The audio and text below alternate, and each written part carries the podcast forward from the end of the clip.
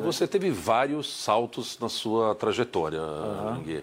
Quando foi pela primeira vez que você identificou essa fagulha aí que eu, que eu falei, tentando ah, rememorar? Foram, foram vários, né? Eu posso... Eu, minha vida mudou através da educação. Né? A educação mudou a minha vida, a minha história, meu destino. Então, a primeira mudança filho de pais que não tiveram oportunidade de estudar, de pais analfabetos.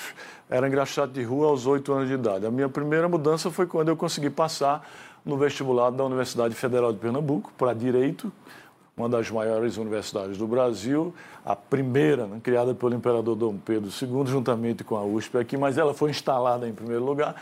Então, essa foi a primeira grande mudança, o primeiro grande salto. E empreendedor, porque a gente não empreende só em negócio, empreende na vida. Eu empreendi na vida ali. Eu saí de um status quo de pobreza e passei a fazer parte de uma grande universidade. Então, ali foi empreendimento, foi empreendedorismo.